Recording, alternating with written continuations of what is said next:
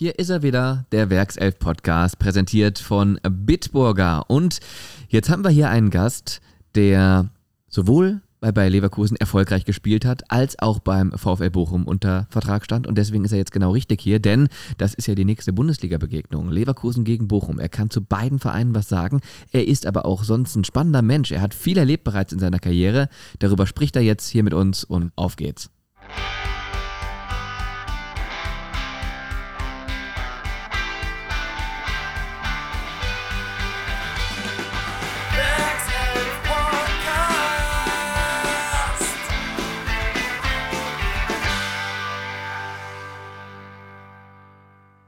Werkself Podcast. Auf ein Bit mit Sydney Sam. Genau. Und hier ist er. Sydney. Hallo. Hallo.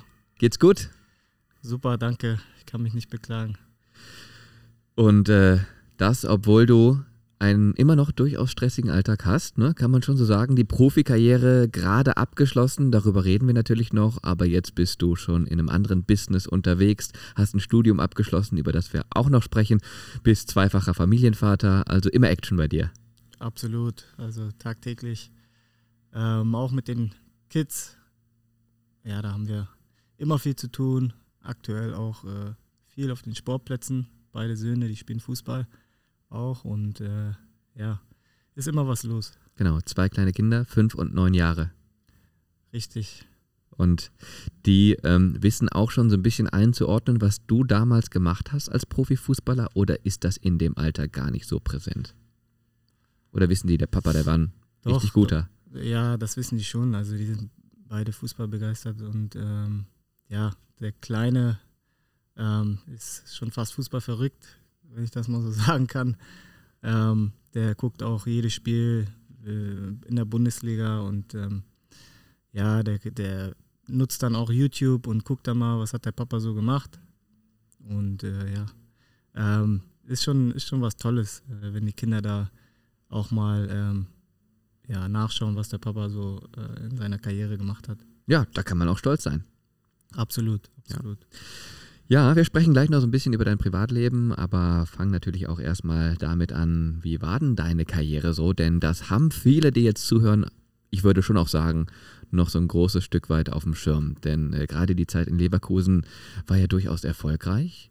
Ähm, die Zeit davor aber auch. Ähm, du bist jetzt, um das nochmal ganz kurz einzuordnen, aber mit deiner Familie hier im Rheinland in Düsseldorf zu Hause, ne? Genau. Ja. Kommst aber ursprünglich aus Kiel. Richtig. Da hast du auch noch Familie, ne? Ja, da habe ich auch noch Familie. Ähm, meine Eltern, meine Geschwister leben dort. Und äh, ja, wenn ich die Zeit dann finde, dann versuche ich auch nochmal ab und zu dann auf jeden Fall einmal im Jahr dann äh, nach Kiel zu kommen und da ja ähm, die Familie zu sehen. Fühlst du dich denn noch als Kieler Junge? Als ähm, Norddeutscher, so ein Stück weit? Ja, also man sagt ja, die Norddeutschen sind immer etwas ruhiger, das passt schon, das trifft schon auf mich zu. Ähm, ja, jetzt bin ich schon mittlerweile wirklich äh, lange auch äh, raus aus Kiel und äh, von daher, ähm, ja, Kieler Jung bleibt man immer, aber trotzdem ähm, fühle ich mich auch sehr wohl hier in äh, Düsseldorf. Aber du bist ja mit diesen ganzen Dingen aufgewachsen, ne? Kieler Woche, dann das Leben an der Ostsee und so weiter und so fort. Das ist ja dann schon so ein eigener Schlag Mensch und eine ja, Gegend dort auch am Meer mit hoher Lebensqualität. Also ich glaube, das ist schon etwas, was dich vielleicht auch geprägt hat früher als Kind. Ja, absolut. Ähm, als Kind sind wir immer an den Strand gefahren und äh, erst recht in den Sommertagen, äh, da waren wir oft da und äh, mit Freunden, haben viel Fußball gespielt. Die, ja, die Luft ist natürlich auch sehr gut da an der Ostsee. Ja. Und ja, ähm, ist auf jeden Fall was Schönes, wenn man da oben im Norden aufwächst. Und jetzt, wenn du hinfährst, um die Familie zu besuchen, ist das so ein bisschen wie Urlaub wahrscheinlich, ne? Ans Meer fahren da. Ja, klar. Also man versucht trotzdem immer noch ans Meer zu kommen. Äh, wobei die, äh, wobei die Familie dann in, äh, in der Stadt dann lebt. Äh, trotzdem ist es ja nicht so weit, die Entfernung. Das sind 20 Minuten bis zum Meer. Und da versuche ich auch mit den Kids dann, ähm, ja, wenn wir es schaffen, dann auch äh, dann zum Strand zu kommen und äh, ja, die schöne Luft genießen, sagen wir mal. Mhm. Und dort in Kiel hast du auch mit dem Fußballspielen begonnen. Aber so richtig gut wurdest du dann eine kurze Zeit später, und zwar als du zum Hamburger SV gewechselt ähm, bist ähm, ins Nachwuchsleistungszentrum, ähm, hast dann dort auch deine erste Profisaison absolviert, 2007, 2008. Dann ging alles relativ schnell. Der Wechsel nach Kaiserslautern. Ich mache so einen kleinen Sprung. Ich möchte nicht auf jede Station episch eingehen, aber nur das, was wir kurz skizziert haben. Und in Lautern, ja, da ging dein Stern dann so richtig auf, kann man so sagen, ne? Ja, kann man sagen, klar. Ähm, ja, wie du bereits gesagt hast, begonnen habe ich dann ähm, so richtig beim Hamburger SV. Ich war nur ein Jahr in der B-Jugend, äh, B-Junioren, war ich nur bei Holstein Kiel. Danach dann äh, zum HSV ins äh, HSV-Internat. Ähm, dort war ich dann vier Jahre, durfte dann auch mal ähm, ja, bei den Profis, ja, durfte ich dann auch vier Spiele machen.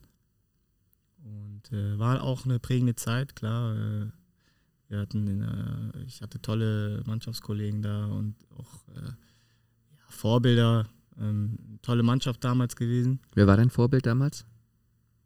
Äh, sicherlich auch äh, Van der Vaart und auch ähm, ja, Paulo Guerrero, Guy Demel. Ähm, da waren einige Stars, sage ich mal. Nigel de Jong auch, Vincent Company.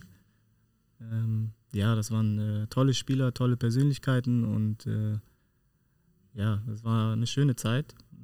Hamburger Sportverein. Und, ja, und danach dann ähm, wollte ich äh, mehr Spielzeit bekommen. Dann bin ich dann äh, zum 1. FCK gewechselt. Und äh, ja, das erste Jahr war dann nicht ganz so, wie ich mir es vorgestellt habe, aber im zweiten Jahr war es dann wirklich äh, eine gute Leistung und dann äh, ja, kam dann der Durchbruch, sage ich mal. Ja, das auf jeden Fall. Ähm, vielleicht mal ein paar Zahlen, Daten, Fakten. Die Saison, als Lautern in die erste Bundesliga aufstieg, 2009, 2010, die war auch gerade für dich sehr erfolgreich. Spätestens da hatten dich dann wirklich auch alle Fußballinteressenten und Scouts in Deutschland auf dem Schirm. Zehn Tore, sieben Vorlagen, maßgeblich dazu beigetragen, dass der Club aus der Pfalz wieder aufstieg ins Fußballoberhaus. Ähm, ja, das sind so Erfolge, klingt für den einen oder anderen FCK-Fan, der jetzt vielleicht zuhört, wie eine Geschichte aus Tausend und einer Nacht. Mittlerweile ja nur noch Drittliga-Mittelmaß. Aber äh, damals ähm, ein, ein ganz spannendes Erlebnis auch für dich als junger Spieler, denn der Betzenberg, der Mythos, die Fans, die Euphorie, der Aufstieg, das war ja Weltklasse für so einen jungen Mann wie dich damals. Ja, absolut. Ja, als junger Spieler bist du da unbekümmert, sage ich mal, in erster Linie. Willst einfach nur Fußball spielen, aber du bekommst schon mit, äh, was, was hinter dem Club, äh, was da äh, ja, für eine Power steht. Ne? Auch der, die Fans, es ist einfach ähm, Wahnsinn, ähm, wie die auch abgehen. Und ähm, ja, es war wirklich äh, eine tolle, prägende Zeit auch. Der Aufstieg, der war ja, ja unvergesslich wir haben wirklich fast alles gewonnen in der zweiten Liga und ja, den Aufstieg dann perfekt gemacht und die, die Meisterschale dann äh, gewonnen. Ja, und du stachst heraus als ein Spielertyp, den es heute natürlich auch klar gibt, aber der heute fast noch mehr gebraucht wird als früher, weil heute möchte jeder diese schnellen Flügelflitzer haben. Äh, jeder Verein möchte gerne drei, vier von diesen Spielern haben, weil das Spiel natürlich viel mehr auch auf die Flügel ausgerichtet ist und über Geschwindigkeit, über die Außen. Das ist so ein bisschen der Spielstil, der sich mittlerweile durchgesetzt hat. Damals warst du ja fast noch, ich übertreibe ein bisschen, aber du wirst verstehen, was ich meine, fast noch Exot mit deiner Spielart, ne? Ähm, ja, natürlich gab es da auch einige Spieler ähm, schon. Die Vorbilder waren Robben und Ribéry, ganz klar beim FC Bayern. Und, ähm, aber wie du sagst, es gab nicht allzu viele äh, dynamische Flügelspieler damals. Ähm, ja, zu meiner Zeit, äh, ich kann immer noch von Ibrahim Traoré reden, äh, der auch äh, eine tolle Zweitligasaison gespielt hat der dann zum Stuttgart gewechselt ist. Mhm. Also wir beide, wir waren wirklich, äh, wir hatten eine gute Zeit in der zweiten Liga damals und ähm, wir haben so, wir sind da herausgestochen, sage ich mal. Ja, so ein bisschen Glamour hast du auch irgendwie mitgebracht, dadurch, dass du eben ein ähm, ja, toller Spielertyp warst, der ähm, Lautern so ein bisschen aufgemischt hat. Und das ist natürlich auch in Leverkusen angekommen. Und äh, nicht nur Leverkusen, viele Clubs haben sich damals um dich bemüht und äh, Leverkusen hat aber den Zuschlag bekommen. Wie kam es? Ich kann mich erinnern, dass, und das hat mir so mancher FCK-Fan noch die letzten Wochen auch berichtet, ähm, wie Falls ganz erschrocken war, als du plötzlich sagtest, ich bin da mal weg, ich gehe nach Leverkusen. Ähm, ja, damals hatte ich die Möglichkeit, wieder zurückzukehren zum Hamburger SV. Ähm, äh, da, dort haben aber auch äh, namhafte Spieler gespielt, äh, wie El Giro Elia damals auf meiner Position. Ähm, da hatte ich dann das Gespräch mit dem Labadia auch, ähm, der mir klar signalisiert hat, dass ich dann nur ein Backup wäre. Und ähm, ja, dann habe ich es bevorzugt, äh, weiterzuziehen. Dann kam das Interesse von Bayer Leverkusen und ähm, ja, ich musste nicht lange überlegen, weil ich auch immer gewusst habe, dass äh, Leverkusen auch auf, auf, junge Spieler setzt. Und ja, damals, das war ja was sehr Besonderes und ja, habe dann einen langen Vertrag unterschrieben hier. Und ja, war eine tolle Zeit. War eine äh, tolle Zeit, über die wir gleich noch so ein bisschen ausführlicher sprechen. Ähm, aber diese Konstellation Leverkusen-Lautern, die ist ja auch für dich sehr speziell, denn du hast im Trikot von Leverkusen gegen Lautern das Tor des Monats gemacht. Tor des Monats November 2010. Ein wunderschöner Treffer, der jetzt auch auf unseren Kanälen aufgrund des Jubiläums rauf und runter lief. Hast du das so ein bisschen verfolgt? Hast du es gesehen nochmal? Ich habe es gesehen, ja. Äh, ja, wenn ich das Tor sehe, dann sage ich mir jedes Mal, das ist einfach vom Himmel gefallen. Das war ein ja, Wahnsinnstor, dann auch noch in, äh, in der ersten Saison äh, direkt gegen Kaiserslautern, mein Ex-Verein damals. Ähm, ja, ich glaube, in dem Spiel habe ich sogar zwei Tore geschossen. Mhm. Und äh, ja, war ein unglaubliches Gefühl. Also dieses Tor, äh, das muss in die Geschichtsbücher eingehen. Das, da ist es schon drin, da ist es schon manifestiert. Aber für alle, die gerade noch so ein bisschen grübeln und sagen, ah, was war das nochmal für ein Ding? Beschreib es doch gerne mal für uns. Also ich habe es natürlich vor Augen, viele auch, aber bitte gerne nochmal aus der Sicht des Spielers. Wie lief da die Szene ähm, ab, äh, gerade auch vor deinem inneren Auge? Wie hast du das alles da ähm, entsprechend aufgesogen und wie kam es zu diesem tollen Schuss ins Eck? Ja, ähm, ja damals äh, musste ich immer am, am 16er stehen außerhalb des 16er äh, aufpassen auf den Gegenkonter natürlich. Und äh, Arturo Vidal hat die, die Ecke geschlagen. Ich glaube, dann war der erstmal noch abgefälscht. Und ähm, ja, dann kam dann eine Bogenlampe und ähm, ja, Pierre de Witt stand vor mir und ähm, der Ball kam eigentlich ähm, runter zwischen mir und äh, Pierre de Witt und ich habe einfach äh, ja, draufgehalten. Und der Ball ging dann ja ähm, direkt rechts oben in den Winkel. Also ja, das war einfach, ich weiß selber nicht, ob ich das jemals nochmal irgendwie ähm, oder danach wusste ich nicht, ob ich nochmal sowas äh, machen konnte, so ein Tor schießen ähm, konnte. Und von daher, das war einfach ja Wahnsinn. Intuitiv, ne? Ja, klar. Also natürlich will man ähm, den Konter verhindern und äh, wenn da, da ein Ball kommt, dann sagt man in der Regel, äh, kommt zum Abschluss, äh, verdaddel nicht den Ball und äh, ich habe einfach raufgehalten und der Ball ist dann reingegangen. Ganz, ganz starkes Ding. Und für alle, die den Treffer nochmal sehen möchten, äh, auf unseren Kanälen gibt es ihn dann immer nochmal zum Nachgucken. Also meine absolute Empfehlung. Ein Tor, das man so selten sieht, auch in der heutigen Zeit kaum mehr irgendwie, finde ich. Ganz großes Ding. Ja, ähm, ich, ich glaube, in der Premier League, da sieht man doch ab und zu mal solche Dinge. Ähm, aber sicherlich, ähm, ich glaube, in diesem Jahr, äh, da hat der Robben, ein Robben gegen Manchester United so ein ähnliches Ding. Ähm, natürlich in einem ähm, bedeuter, bedeutsameren Spiel hat er das äh, ja auch per Volley dann zum entscheidenden Tor gegen Manchester United hat er auch reingemacht. Mhm. Ähm, und das Tor wurde dann Tor des Jahres mhm. und nicht meins. Also hätte er dieses Tor nicht geschossen, dann wäre vielleicht meins äh, ja das Tor des Jahres geworden. Aber trotzdem, äh, Tor des Monats ist auch eine Auszeichnung. Das war einfach äh, ja ähm, ein tolles Tor und äh, ein Traumtor einfach. Ja, und findet man in jedem Highlight-Rückblick der Bundesliga auch äh, wieder. Das definitiv. Und das war ja nur ein Highlight im Trikot von Bayern für Leverkusen. Es ging ja Schlag auf Schlag weiter mit wirklich tollen Erlebnissen, die du unterm Bayerkreuz hattest. Generell eine erfolgreiche Zeit. 24 Tore geschossen in 92 äh, Spielen. Auch das ist ein sehr beachtlicher Wert, wie ich finde. Bist Vizemeister geworden. Hattest auch da deinen dein Anteil an der Vizemeisterschaft von Leverkusen 2011 ein Jahr auch so ein bisschen wie aus einem Guss, was man vielleicht sogar hätte mit der Meisterschaft krönen können oder wie siehst du es im Nachhinein?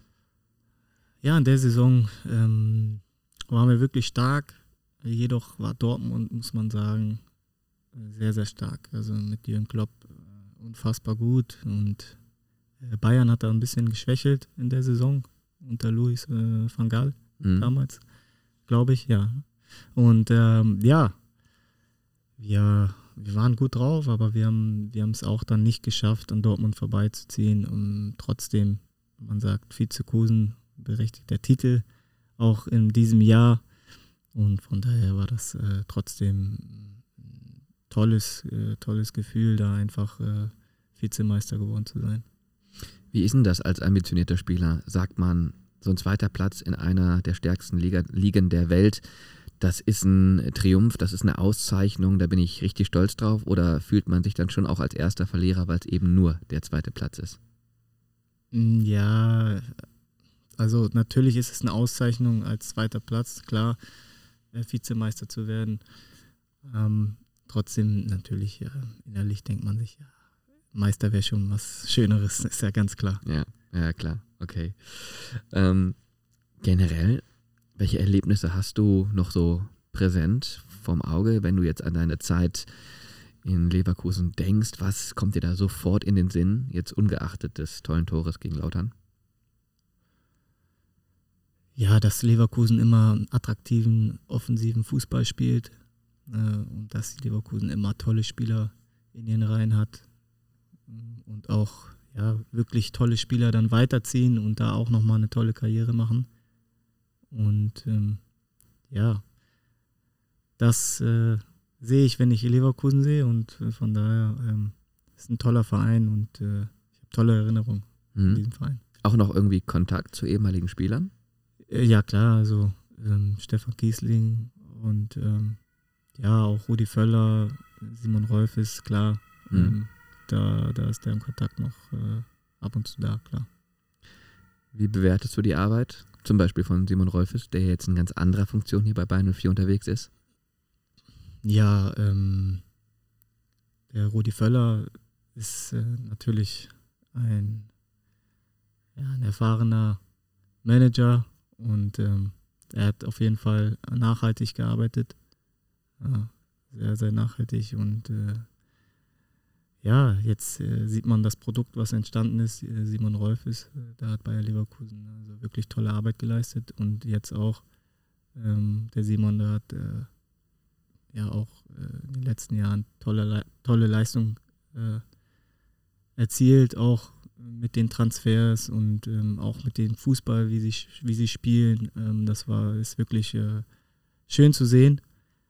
Und ähm, es hat sich eigentlich nicht viel verändert äh, die Identität, die ist da, die ist da. Und ähm, also wirklich, ja, Leverkusen hat da wirklich nachhaltig äh, eine super Leistung gemacht, gebracht. Mhm. Würdest du sagen, die Station Bayern 04 war für dich die erfolgreichste in deiner Karriere, die beste Zeit in deiner Karriere? Ja, klar. Also bei Leverkusen, äh, das war eine, das war meine beste Zeit, das ist kein Geheimnis. Ähm, ich bin da zum Nationalspieler gereift, sage ich mal. Und äh, ja, habe dem Verein auch viel zu verdanken.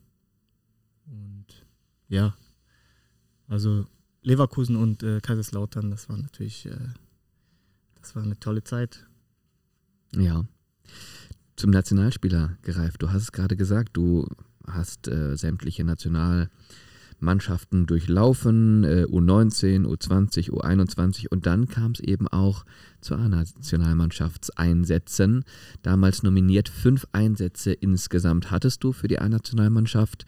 Ähm, das ist etwas, was natürlich ja etwas ist, von dem jeder Profifußballer träumt, einmal fürs eigene Land auflaufen und dann auch noch für Deutschland, was ja per se vielleicht auch nochmal so ein bisschen schwieriger ist als für so manch anderes Land da aufzulaufen. Und äh, du hast es eben geschafft und trotzdem bleibt so ein bisschen die Frage natürlich am Ende des Tages, warum nicht mehr als fünf Einsätze? Ja, die Frage wurde mir oft gestellt. Ähm, ja, ich war in dem Jahr, in dem Qualifikationsjahr, das war das Jahr vor der WM. Mhm, 2013. Ähm, genau, da hat mich der Jogi Löw äh, regelmäßig eingeladen zu den Qualifikationsspielen. Und ähm, ja, gut, davor war ich einfach noch nicht so weit. Ähm, ja, in diesem Jahr äh, hätte ich dabei sein können, aber leider auch äh, verletzungsbedingt dann am Ende, ähm, ja, haben mir die Verletzung Strich durch die Rechnung gemacht und ich wurde dann nicht nominiert für die WM, was natürlich sehr bitter war, aber ähm, ja, trotzdem bin ich dankbar äh, dafür, dass ich äh, ein tolles Jahr hatte oder toll, äh, zwei tolle Jahre, sage ich mal ähm, beim DFB und äh, ja, ähm, ich kann trotzdem sagen, dass ich unheimlich stolz drauf bin, weil ich ähm, mit tollen Spielern zusammengespielt habe in diesem Jahr. Ähm, das war, glaube ich, der beste, sag mal, ja, wie soll ich sagen, die beste Zeit mhm. äh, in der jüngeren Geschichte vom DFB. Ja. Und äh, da waren super Spieler dabei. Mhm. Von daher bin ich einfach stolz darauf, dass ich auch zu den Spielern gehört habe. Dein letztes Spiel im Trikot der Nationalmannschaft war das 1-0 in Wembley gegen England. Der Sieg für Deutschland gegen England und äh, ich weiß, dass du da auch ein sehr gutes Spiel gemacht hast und äh, Löw dir sogar noch ein Sonderlob ausgesprochen hat, der wirklich sagte, das war eine beeindruckende Leistung und da dachten viele, ja, das ist dann auch gleichzusetzen, fast schon mit einer Nominierung auch für den WM-Kader. Jetzt sagst du, da ist dir die Verletzung dazwischen gekommen. Äh, was war es nochmal genau? Ja, das war äh, eine Muskel, Muskelgeschichte, die ich ja meiner ganzen Karriere immer mit mir tragen musste, mhm. leider. Ähm, und da habe ich mich dann, ich glaube, fünf, sechs Spieltage vor Saisonende habe ich mich dann wieder verletzt und äh, ja, irgendwie bin ich dann nicht richtig in Tritt gekommen und äh, ja, da hat der Yogi auch dann gesagt, äh, so langsam ne, musst mhm. du, der hat schon signalisiert, musst fit werden. Ähm, da habe ich nur noch zwei Spiele gemacht für Bayer Leverkusen und äh, ja, somit daraufhin hat er dann auch gesagt, äh, dass er dann auch ähm, andere Spieler oder einen anderen Spieler mitnehmen möchte. Und äh, ja, damit war es dann für mich äh, quasi erledigt. Aber er hat mir dann auch gesagt, dass es dann im nächsten Jahr trotzdem weitergeht für mich. Ja. Wer ist für dich mitgereist? Das man, weiß ich nicht genau. Nee, okay. Kann man so jetzt eins zu eins dann nicht sagen. Kann man nicht eins zu eins. Okay. Das hat er mir auch nicht gesagt, aber ähm, ja. Die Enttäuschung war groß, ne? Die Enttäuschung war groß, klar. Er hat ja auch angekündigt, dass er jeden einzelnen Spieler dann auch anruft und äh, den dann auch äh, eine Absage erteilt, sage ich mal. Und äh, dann habe ich nur, den, nur das Telefon gesehen. Da stand Jogi Löw und dann äh, wollte ich eigentlich gar nicht rangehen, aber gut. Äh, es ist halt so. Ja. Hat er sich kurz gefasst oder hat er relativ lang auch?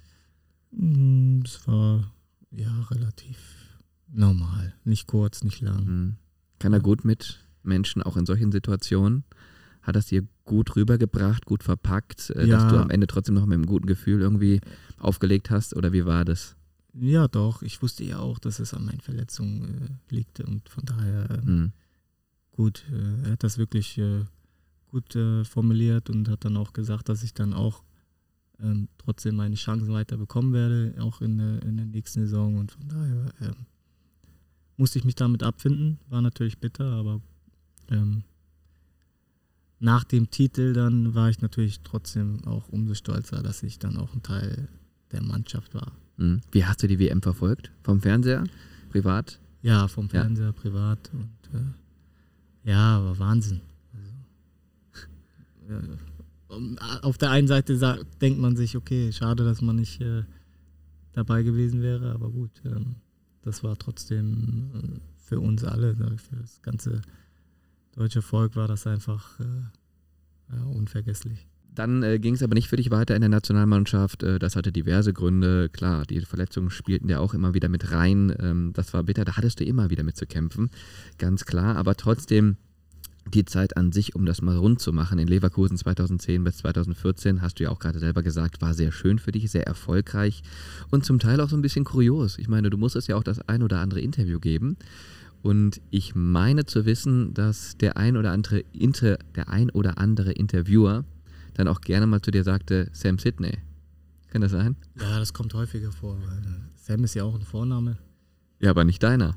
Ja, nicht meiner, aber ähm, ich verstehe schon die Leute, also die können das manchmal nicht auseinanderhalten, weil Sam ist ein Vorname, Sidney ist ein Vorname und dann wissen sie nicht, wer, welcher Name jetzt der Vorname ist und äh, ja, richtig ist Sidney Sam, aber ähm, viele sagen einfach Sam Sidney, nehme ich dann so hin ab und zu und äh, ja, gut. Also du gehst da entspannt mit um? Ja, doch, doch, doch. Mhm. Generell bist du jemand, der gerne Interviews gibt, beziehungsweise während deiner aktiven Zeit auch gerne Interviews gegeben hat? Oder war das etwas, wo du gesagt hast, das gehört zwar dazu, ist aber eher lästig?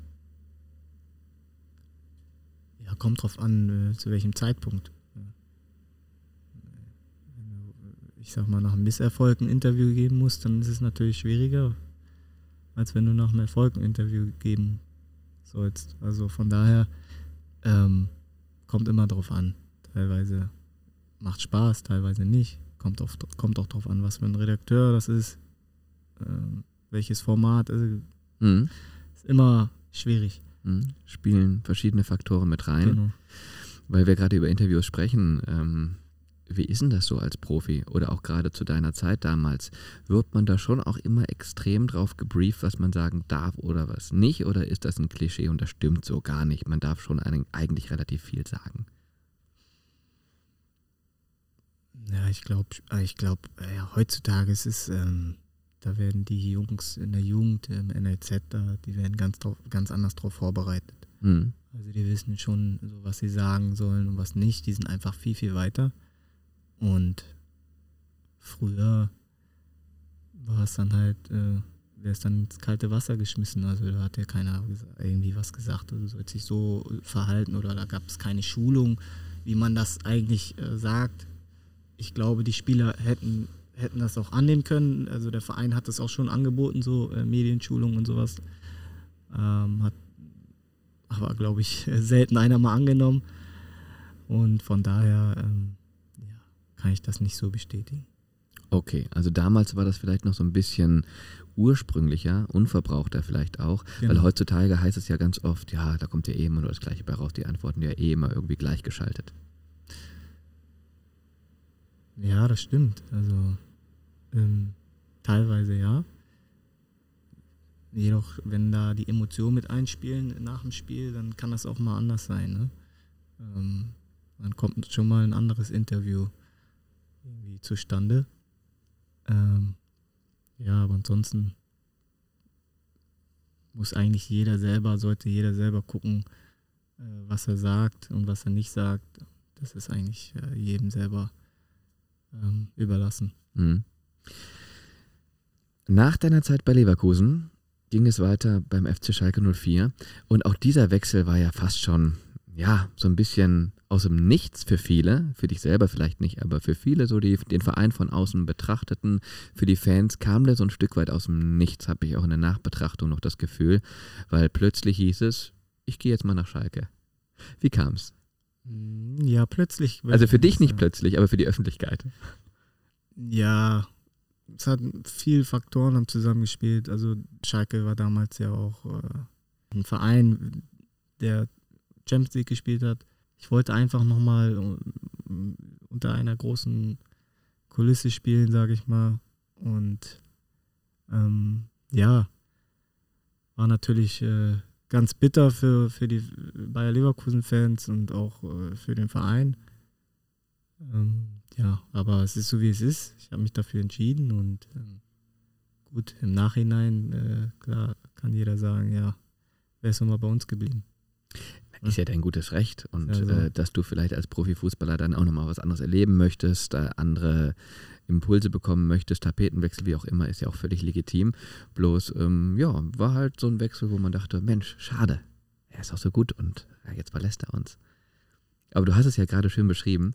Ähm, nur die Zeit bei Schalke, die war dann vielleicht auch nicht so, wie du dir das vorgestellt hast. Auch da spielten verschiedene Dinge mit rein, auch äh, Verletzungen, die du hattest und andere Dinge. Ähm, ja, ging es dann so ein bisschen eher schleppend weiter mit deiner Karriere, würdest du das schon sagen? Ja, absolut. Auch das ist kein Geheimnis. Also das Schalke war damals ähm, sportlich äh, schon enttäuschend. Äh, da da habe ich mir was anderes vorgestellt. Ähm, ja, bin da auch, also zu meiner Anfangszeit äh, hatte ich mit vielen Verletzungen zu kämpfen und ähm, ja, ähm, danach kam auch die Suspendierung von Schalke und ähm, dann war es dann auch schwierig für mich. Ne? Also, war es Ja. wirklich schwer, äh, immer noch verletzt gewesen. So, ich wusste auch nicht, äh, kann ich zum anderen Verein, Vertrags, die ganzen Vertragssituationen Situationen waren nicht so einfach und von daher Hm. ähm, war es keine einfache Zeit. Ich finde, das gehört irgendwie dazu, dass man als äh, Profifußballer mal hohe Zeiten hat, wo es super läuft und eben auch vielleicht mal schwierigere Zeiten hat und alles irgendwie in Summe macht ja so eine Karriere auch interessant und bunt und jetzt einige Jahre später kann man vielleicht auch befreiter über solche Sachen sprechen. Ähm, zum Beispiel, du hast die Suspendierung gerade selber thematisiert. Äh, wie kam es dazu? Was hast du verbrochen? Das wollen wir jetzt alle wissen. Ja, äh, nein, also wir hatten damals eine schlechte Phase ähm, und ähm, ich war verletzt. Die Mannschaft, äh, ich glaube, drei, vier Spiele nicht gewonnen. Unter Di Matteo lief wirklich alles äh, nicht so nicht so gut und von daher dann ähm, kam dann die Entscheidung von, äh, von den Verantwortlichen, die dann gesagt haben, ähm, es müssen Konsequenzen gezogen werden. Und äh, somit haben sie dann äh, drei Spieler suspendiert. Äh, manchmal die Vorgehensweise eines, eines Ver- Fußballvereins. Äh, ähm, entweder ähm, wird der Trainer rausgeschmissen oder ähm, der Sportmanager oder halt äh, Spieler.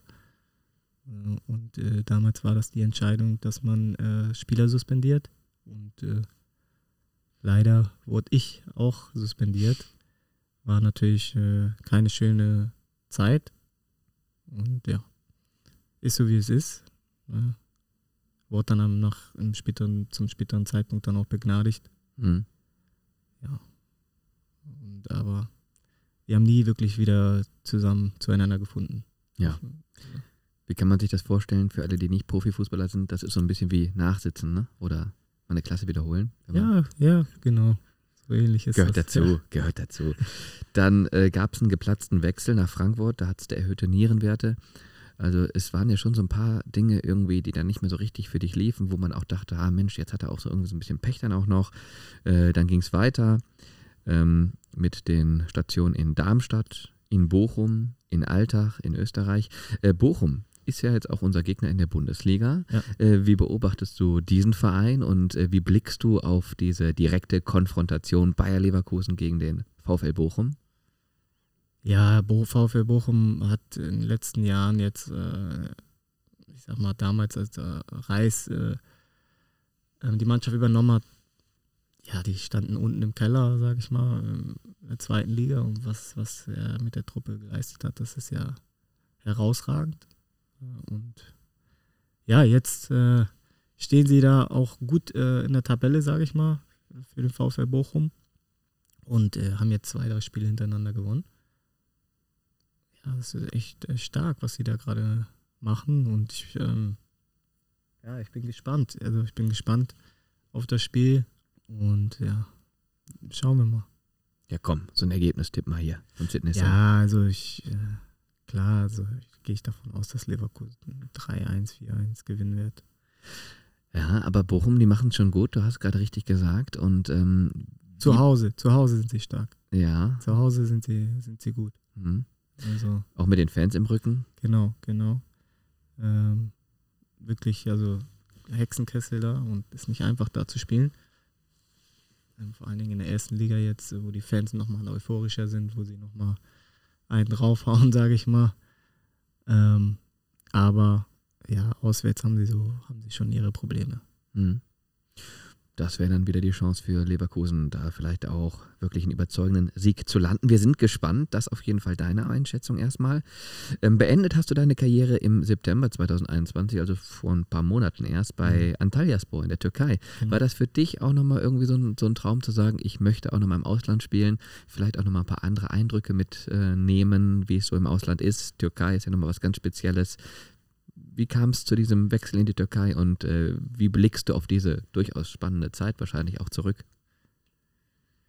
Ja, Antalyaspor ähm, ist ein, ein, super Verein in der Türkei, ganz klar, und kann man so sagen. Und ähm, ja, ähm, ich wollte einfach nochmal was anderes machen. Ich wollte nochmal ins Ausland und ähm, ich wollte auch mit der Familie äh, nochmal raus und äh, ja, einfach noch, auch noch mal eine andere Kultur kennenlernen. Und ja, das war schon auch ein tolles Erlebnis.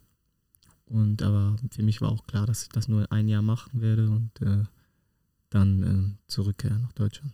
Du hast da noch mit Nuri Schein gespielt, ne? Genau, Nuri Schein ist, äh, ich glaube, der ist jetzt Trainer. Ja. Genau, ist ja immer noch da. Und ja, Lukas Podolski natürlich auch. Mhm. Also, genau, war schon, war schon eine coole Zeit. Ja. Irgendwelche spannenden Erlebnisse, gerne auch außerhalb des äh, Platzes, die du da erlebt hast, weil es eben eine andere Kultur ist.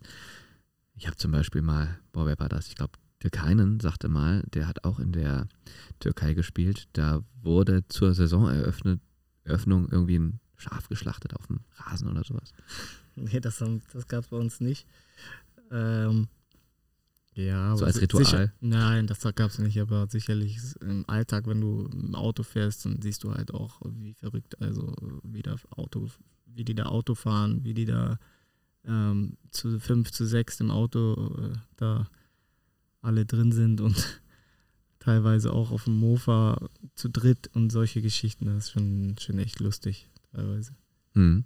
Ist einfach irgendwie, ja, ein ganz anderes Fleckchen Erde, das vielleicht nicht so viel mit dem zu tun hat, was man hier aus Deutschland kennt. Ähm, hast du dich da wohl gefühlt?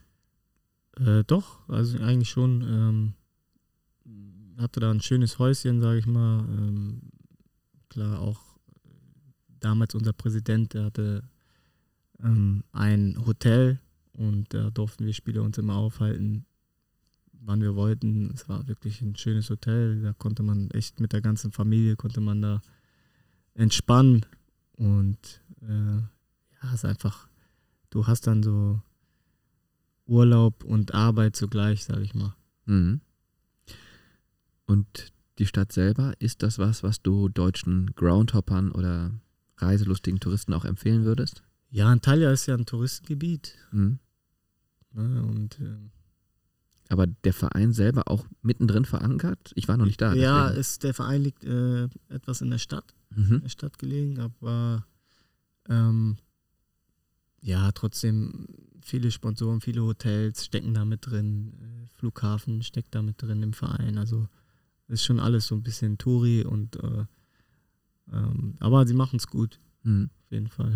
Holen auch immer wieder tolle Spieler und werben aber auch mit den Vorzügen der Region, ne? weil es eben auch eine tolle genau. Urlaubsregion ist. Genau, genau. Ja, spannend. Ja, und die Spieler, die, die älteren Spieler, die, die freuen sich natürlich, wenn sie dann mal im schönen Hotel irgendwie nochmal entspannen können, vor dem Training oder nach dem Training. Mhm. Das ist schon echt schon gut. Ja, ist auch interessant mal zu hören, wie so andere Vereine machen. Ich meine, Leverkusen könnte auch sagen, kommt mal hier äh, vorbei. Das Lindner. Ja, zum Beispiel. Oder schöner Blick auf den Rhein. Aber mit den Temperaturen kann man nicht so mithalten. Das stimmt. Ja, das ist sehr, sehr heiß. Und im Rhein-Baden ist jetzt vielleicht auch nicht immer so die erste Wahl. Oh ja. Und die, die, türkische Küche, war das so deins? Ähm, ja, die türkische Küche ist lecker. Natürlich, das Frühstück äh, ist, ist äh, immer top und äh, ja, das Essen an sich auch muss natürlich aufpassen, ist viel Brot da mit, äh, mit dabei. Von daher als, als, Sportler solltest du halt nicht zu viel Brot essen. Ähm, aber gut, ähm, ja, ist eine, eine, tolle Küche auf jeden Fall. Mhm. Also ja in vielen südlichen Staaten so, ne? Auch in Spanien zum Beispiel gibt es immer Brot zum Essen. Das ist einfach Usus. Aber ja, man hat natürlich als Profisportler schon auch so seinen Ernährungsplan, an den du dich immer strikt gehalten hast, oder? Ja, doch, das, was das Thema Ernährung betrifft, doch, da war ich schon immer eigentlich Vorbildwert, kann ich mal so sagen. Also da habe ich schon echt aufgepasst. Mhm. Auch, äh, auch wegen meiner Verletzung, klar. Warum hast du mit 33 Jahren deine Karriere beendet? Ja, ähm, weil es gab, es gab einfach keine Angebote mehr. Äh, nicht das, was ich mir vorgestellt habe. Äh, es gab natürlich Angebote, aber nicht das, was ich wollte. Und ich wollte einfach nochmal in Deutschland spielen, äh, in der zweiten ersten Liga. Und äh, ja, das hat dann am Ende hat es dann alles äh, zu lange gedauert und äh, ich wollte nicht noch ein halbes Jahr warten bis zum Winter oder vielleicht noch ein Jahr bis zum Sommer. Ähm, das ist, da ist die Zeit mir zu wertvoll. Mhm. Von daher habe ich dann auch gesagt, okay, ähm, ich beende meine Karriere.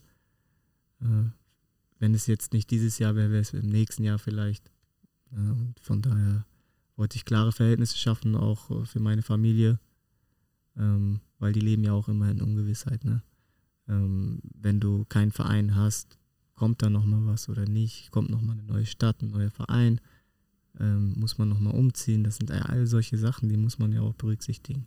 Mhm. Man kann ja nicht immer nur an sich denken als Fußballprofi, wenn man eine Familie hat, sondern da muss man auch äh, ein bisschen ähm, ja, darauf achten. Und äh, für mich stand dann klar, okay, ich mache einen klaren Cut, ich beende meine Karriere, ich will zu Hause bleiben. Ja, und äh, somit kam es dann so. Mhm. Und die Frau war erleichtert. Ja, klar, also wir haben jetzt, wir wohnen jetzt in Düsseldorf und äh, jetzt weiß sie auch, ich bleibe zu Hause und alles ist gut. Mhm. So. Egal, wer da jetzt anfragt. Also ich bin jetzt auch äh, raus und habe da einen klaren Schlussstrich gezogen. Mhm. Also auch so eine Konstellation wie die Bender-Brüder, die da nochmal in der Kreisliga so ein bisschen Just for Fun spielen, das wäre jetzt auch nichts für dich. Ich habe noch nicht den passenden Verein gefunden. Ja, okay. Sage ich mal so. Also doch ein bisschen Fußball spielen vielleicht doch, auf jeden mhm. Fall. Ähm, ich weiß nicht nur, ich weiß nur nicht auf welchem Niveau, ob es ganz unten ist oder ob es vielleicht äh, in der Verbandsliga oder Oberliga ist, das weiß ich jetzt nicht. Mhm. Ähm, Fakt ist ja, ich habe noch keinen Verein gefunden und vielleicht kommt das noch. die Söhne spielen beim DSV, ne? Genau. Düsseldorf war, ich glaube, die erste Mannschaft spielt Landesliga, Düsseldorfer Landesligist, oder? Ja, kann sein. Aber da hat noch keiner angefragt. Nee. Trauen sich doch nicht. Lass den erstmal ein Jahr in Ruhe, dann können wir immer noch Ja, wahrscheinlich. Ja, genau.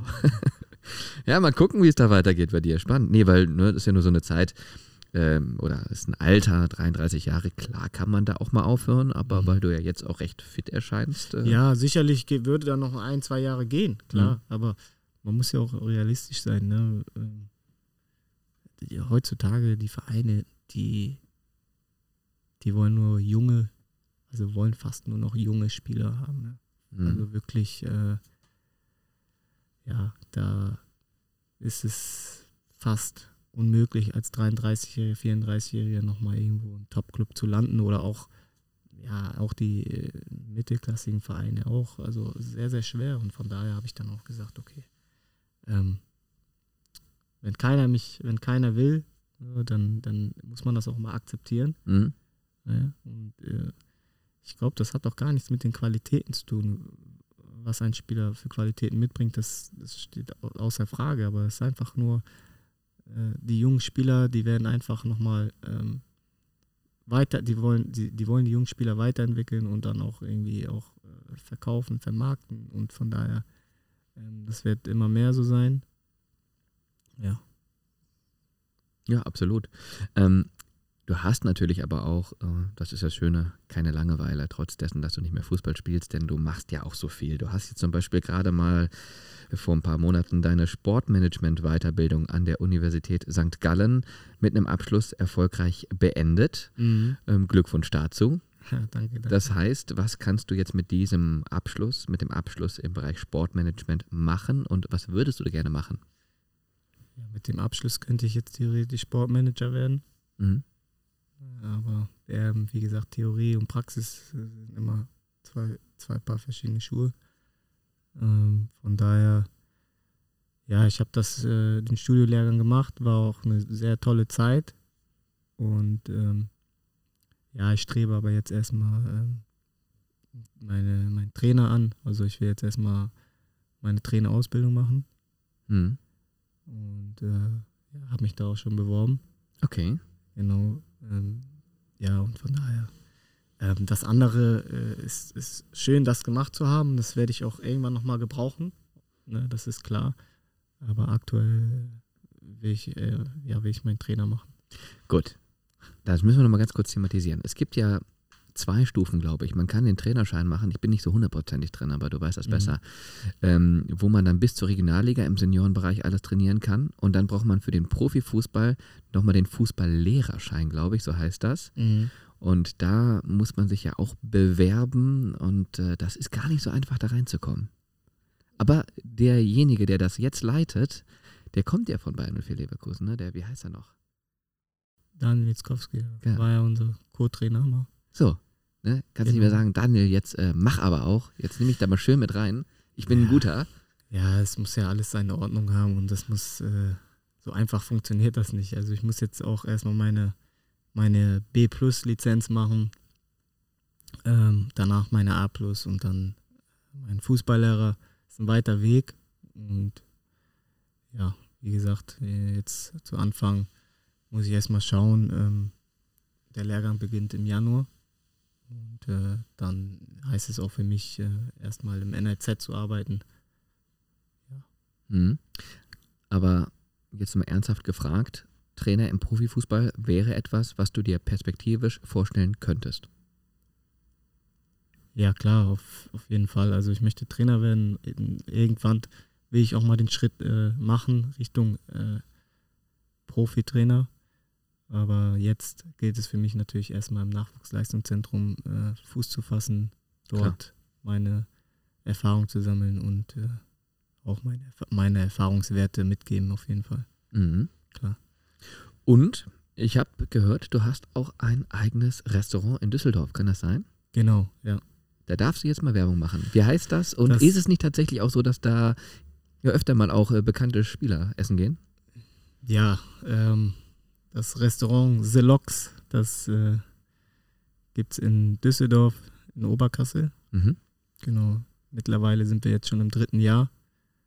Ähm, ich mache das mit meinen zwei Partnern zusammen. Und äh, ja, ist so meine zweite Leidenschaft, sage ich mal. Macht schon Spaß. Und natürlich äh, kommt da der ein oder andere Bekannte, um, um uns zu unterstützen, sage ich mal. Das Restaurantgeschäft ist deine Leidenschaft oder kannst du selber auch gut kochen?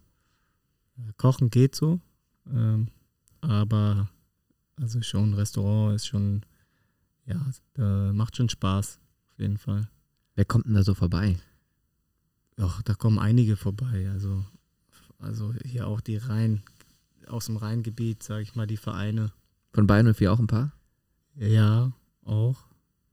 Ähm, Aber willst du jetzt keine Namen nennen, ne? ja, macht man nicht. Also ich will jetzt auch nicht die Jungs, ne, die sollen schon ihr Privatleben. Ja, klar. Also- Aber wir halten fest, der halbe Kader von Bayern 04 geht dahin. Nein, ähm, kommen auch, also von einigen Clubs äh, kommen da Spieler immer wieder gerne und äh, immer herzlich willkommen. Ich lasse mich da auch ab und zu blicken. Smalltalk so ein bisschen und äh, macht schon Spaß. Und äh, noch eine Empfehlung, was ist so ein Gericht, wo du sagst, immer eine sichere Bank? Steak. Ja? Steak ist immer gut. Okay. Ribeye, Rinderfilet, wir haben alles. Ja, das klingt auf jeden Fall sehr schmackhaft. Ähm, das Loks in Düsseldorf-Oberkassel. Sehr gut. Mit Sitten SM. Vielleicht jetzt nicht äh, am Herd, aber zumindest dort vor Ort. Ja, sehr schön. Und äh, wer so ein bisschen verfolgen möchte, was du so machst, der kann das auch gerne bei Instagram tun. Da hast du fast 90.000 Follower. Und ich finde, das ist ein sehr ansprechendes Profil, was du hast. Du achtest da immer, dass da schöne Fotos sind, nette Beiträge. So eine Mischung aus äh, dem fußballerischen Dasein und auch ein bisschen Familienleben. Ja. Also du pflegst das schon selber auch mit äh, Akribie, ne? Ja, also mittlerweile ähm, bin ich nicht mehr so aktiv auf Instagram. Also klar, so wichtige Sachen äh, und da will ich schon äh, meine Beiträge auf jeden Fall äh, reinstellen. Aber wie gesagt, ähm, ja, als Fußballer bist du ja nochmal ganz anders aktiv auf dem, äh, auf Instagram. Mhm. So, und ich bin da jetzt, äh, ich bin jetzt raus, ich will jetzt, äh, ich strebe jetzt meinen Trainer an und von daher ähm, will ich da auch nicht ganz so viel machen. Äh, ähm, ich finde, die Jungs, die jetzt aktiv spielen, die sollten mehr machen. Ne? Und ja, klar kann man immer irgendwie mal wieder, wenn man was zu erzählen hat, was wichtig ist, das, das werde ich dann auch machen. Das werde ich äh, auch posten, aber ansonsten, äh, ich bin eher ein Typ, mehr, weniger ist mehr. Wo wir gerade beim Medienkonsum sind, ähm, wie lebst du das deinen Kindern vor? Sagst du, das ist auch ab einem gewissen Alter schon okay, aber jetzt eben noch nicht, weil die eben noch sehr, sehr jung Mhm. sind, fünf, neun und fünf und neun Jahre? Ja, gut. Ähm, nein, Instagram und sowas, äh, Social Media auf gar keinen Fall. Das noch nicht, aber ähm, ja, YouTube schon okay, Netflix, solche Geschichten. Das, das ist okay. Bisschen strenger, Papa? Nee, entspannt. Geht. Das heißt, also für die Ansagen ist da eher so ein bisschen die Mutter zuständig? Ja, doch. Ja. Schule, äh, mehr die Mutter. Äh, ich gucke auch mal so drauf mit einem Auge, aber ähm, ich mache das, das andere alles. Äh, Fußball spielen auf dem Platz und rausgehen, dafür bin ich zuständig. Ah, okay. Also wenn sie was wollen, wo sie wissen, na, könnte ihr Mutter was gegen haben, dann kommen sie zum Papa. Ja, genau. Der muss das dann regeln. genau. Verstehe. So sieht's aus. Ja, sehr gut. Ja, da gibt es ja immer die klare Rollenverteilung. Ansonsten, was ist dir wichtig? Ähm, welche Werte möchtest du deinen Kindern vorleben? Oder welche lebst du diesen vor? Ja, dass man natürlich äh, immer respektvoll miteinander umgeht. Ja. Ähm, Bodenständigkeit ist immer ganz wichtig. Und natürlich auch, wenn es geht, die Disziplin mitbringen. Ne? Mhm. So, Ja. das, ist, das sind so Sachen, so Grundwerte eigentlich, die ich äh, mitgeben möchte. Sehr löblich. Jetzt bist du ja, das möchte ich auch nochmal kurz thematisieren, ähm, Sohn eines nigerianischen Vaters und einer deutschen Mutter. Äh, inwiefern spielt das für dich auch eine Rolle? Hast du da irgendwie Bezug zu Afrika jetzt speziell auch nochmal? Oder ist das für dich aufgrund dessen, dass du immer schon hier gelebt hast ähm, und Nein, also Bezug habe ich nicht, äh, leider. Ähm, mein Vater ist jetzt auch schon etwas älter, ne, der ist schon über 70. Äh, wir haben es nicht mehr geschafft, irgendwie nach Nigeria zu fliegen. Aber ähm, ja, wenn ich dann bei ihm zu Hause bin, dann ähm, kocht er schon nochmal afrikanisch und so. Dann hast du auch schon so ein bisschen dieses Feeling. Ja, das ist schon, ist schon ganz cool. Mhm. Sicherlich auch spannend und bereichernd, weil je mehr man irgendwie aufsaugen kann, auch von verschiedenen Kulturen, Sprachen, Lebensarten, ähm, desto ja, weltoffener wird man ja auch. ja, das stimmt, auf jeden Fall. Mhm. Welche Lebensziele hast du noch? Also Trainer hast du gesagt, klar. Dann hast du als Vater natürlich auch ständige Verantwortung. Aber gibt es irgendetwas, muss jetzt nicht so direkt als Ziel deklariert sein, aber irgendwo was, was du sagst, das steht noch auf meiner Bucketlist, das würde ich gerne nochmal machen, erreichen, erleben, wie auch immer. Kann auch ein tolles Reiseziel sein. So what? Ähm, ja, ich, ich lebe eigentlich von Tag zu Tag. Natürlich habe ich äh, Ziele, die äh, weit sind, die größer sind, aber so, so zum Beispiel Fußballtrainer einer Bundesligamannschaft zu werden, das ist ein großes Ziel. Ähm, aber ich lebe eigentlich, äh, dass man ja Schritt, dass man Schritt für Schritt, äh, Tag für Tag äh, lebt und ja, von daher, ähm, Ziele sind gut, sollte man auch haben, aber man muss einfach immer auch äh, ja, den Tag, in den Tag leben, sage ich mal, Tag für Tag. Hm. Im Hier und Jetzt. Im Hier und Jetzt, genau. Jetzt kommt die Weihnachtszeit. Bist du so ein Weihnachtstyp? Ist das etwas, was du auch gerne mal mit der Familie zelebrierst oder? Ja, doch, auf jeden Fall. Also ist- Weihnachten ist äh, sehr wichtig, auch äh, dass äh, die ganze Familie mal wieder zusammenkommt. Ja, und äh, dass die Kinder, vor allen Dingen für die Kinder, ist es ja was ganz Tolles. Also ich glaube, für uns ältere äh, Leute, sage ich mal, ähm, ja, ist auch wichtig, dass, dass wir äh, mit der Familie zusammen sind, ne? aber ähm, ich sag mal, wenn wir jetzt im Urlaub sind, irgendwie äh, wird es jetzt auch nicht, wäre jetzt auch nicht schlimm. Ne? Mhm. Aber äh, zu Hause im Tannenbaum ist natürlich äh, mit den Kindern das Schöne. Klar. Dann wünsche ich dir und deiner Familie eine tolle Weihnachtszeit, die jetzt kommt, aber generell vor allem ein tolles weiteres gemeinsames Leben. Danke. Alles Gute bei deinem sportlichen und privaten weiteren Weg. Und äh, gerne auch bald mal wieder bei uns hier in der Bayer Arena im Stadion im Zuge eines Spieles. Auf jeden Fall. Komm gerne vorbei Klar. mit deinen Söhnen, Danke. die ja Fußball begeistert sind. Ja. Machst du das übrigens auch ab und zu mal oder noch nicht dazu gekommen? Dass Doch, wir waren äh, zusammen im Stadion. Ja. Da waren wir hier ähm, gegen Gladbach, das erste Heimspiel.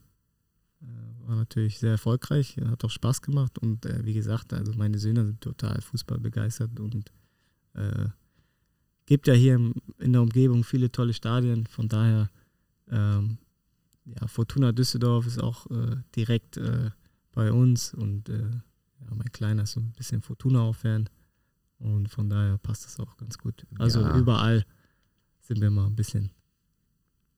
Kommst du noch ab und zu mal öfter jetzt auch wieder mit ihm in die Bayer Arena, dann ja. wandelt sich das mit dem Fansein vielleicht auch nochmal. Also. Aber er mag Diaby, das weiß ich. Ja, das, äh, das, das hat ja auch so ein bisschen was von, vom Papa, ne? Der schnelle Flügelflitzer. Ja, ja. Ja, ja also. Kommt, kommt gerne vorbei, immer eingeladen hier in der Bayer Arena bei Bayer Leverkusen sowieso und äh, euch alles Gute und vielen Dank fürs sehr nette, aufschlussreiche Danke. Gespräch. Ja. Vielen, vielen Dank und äh, ja, bis zum nächsten Mal.